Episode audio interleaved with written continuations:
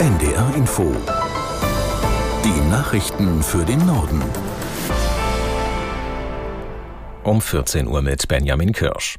Bundesinnenministerin Faeser will mit weiteren Maßnahmen gegen eine Ausbreitung des Rechtsextremismus vorgehen. Gemeinsam mit Verfassungsschutzpräsident Haldenwang und BKA-Präsident Münch präsentierte die SPD-Politikerin dazu ihr Programm. Aus Berlin Jan Zimmermann.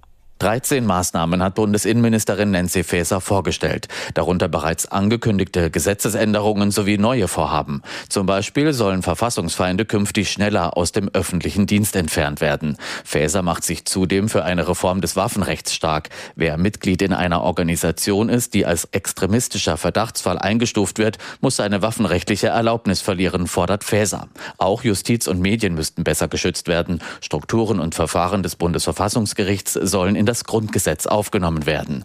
Die SPD-Politikerin setzt im Kampf gegen Rechtsextremismus auf Prävention und Härte. So will die Ministerin unter anderem die Ein- und Ausreise von Rechtsextremisten möglichst verhindern. Dadurch sollen es extremistische Gruppen schwerer haben, sich international zu vernetzen.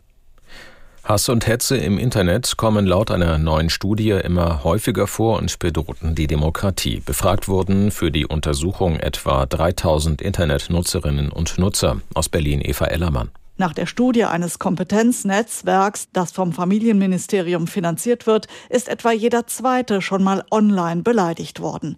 Jeder Achte ist selbst Opfer von Hass und Hetze online gewesen. Betroffen sind vor allem junge Frauen, Menschen mit Migrationshintergrund oder nicht heterosexuelle. Der Hass im Netz hat nicht nur persönliche Auswirkungen auf die Betroffenen, sondern gefährdet unsere Demokratie, warnt Familienministerin Lisa Paus. In Dresden haben Vertreter der Stadt und des Landes Sachsen an die Zerstörung im Zweiten Weltkrieg vor 79 Jahren erinnert. Sie legten auf zwei Friedhöfen Blumen und Kränze nieder. Am Abend wollen sich tausende Menschen unter dem Motto Gemeinsam wachsam die Hände reichen und eine Kette bilden. Vor dem Hintergrund der Kriege in der Ukraine und im Gazastreifen sowie des erstarkten Rechtsextremismus in Deutschland will Dresden ein Zeichen für Frieden und Versöhnung gegen Menschenverachtung und Nationalismus setzen. Bei den Bombenangriffen durch britische und US-Kampfflugzeuge am 13. Februar 1945 und den folgenden Tagen wurden nach Schätzungen von Historikern etwa 25.000 Menschen getötet. Im Tarifkonflikt der Lufthansa mit dem Bodenpersonal zeichnet sich keine schnelle Einigung ab.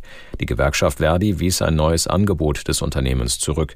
Es sei zu niedrig und greife zu spät. Das neue Angebot sieht insgesamt rund 10 Prozent mehr Geld für das Bodenpersonal vor. Eine erste Erhöhung von 4 Prozent soll es demnach im kommenden Dezember geben, eine zweite Anhebung von 5,5 Prozent im Februar darauf. Außerdem stellte Lufthansa eine Inflationsausgleichsprämie von 3000 Euro in Aussicht. In den USA hat der Senat nach einer langen nächtlichen Debatte weitere Ukraine-Hilfen gebilligt. Unklar ist allerdings, ob die zweite Kongresskammer das Repräsentantenhaus zustimmen wird. Aus Washington Nina Barth. Der Entwurf sieht Hilfen für die Ukraine, Israel und Taiwan vor. Insgesamt geht es um rund 95 Milliarden Dollar, davon 60 Milliarden Dollar, knapp 56 Milliarden Euro für die Ukraine. Der Gesetzentwurf muss auch noch durch das Repräsentantenhaus, wo die Republikaner die Mehrheit haben.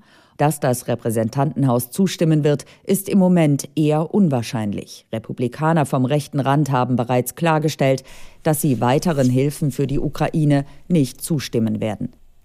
Forscher haben in der Ostsee vor Mecklenburg-Vorpommern eine Mauer entdeckt, die fast einen Kilometer lang ist. Laut dem Leibniz-Institut für Ostseeforschung soll das Bauwerk etwa 11.000 Jahre alt sein.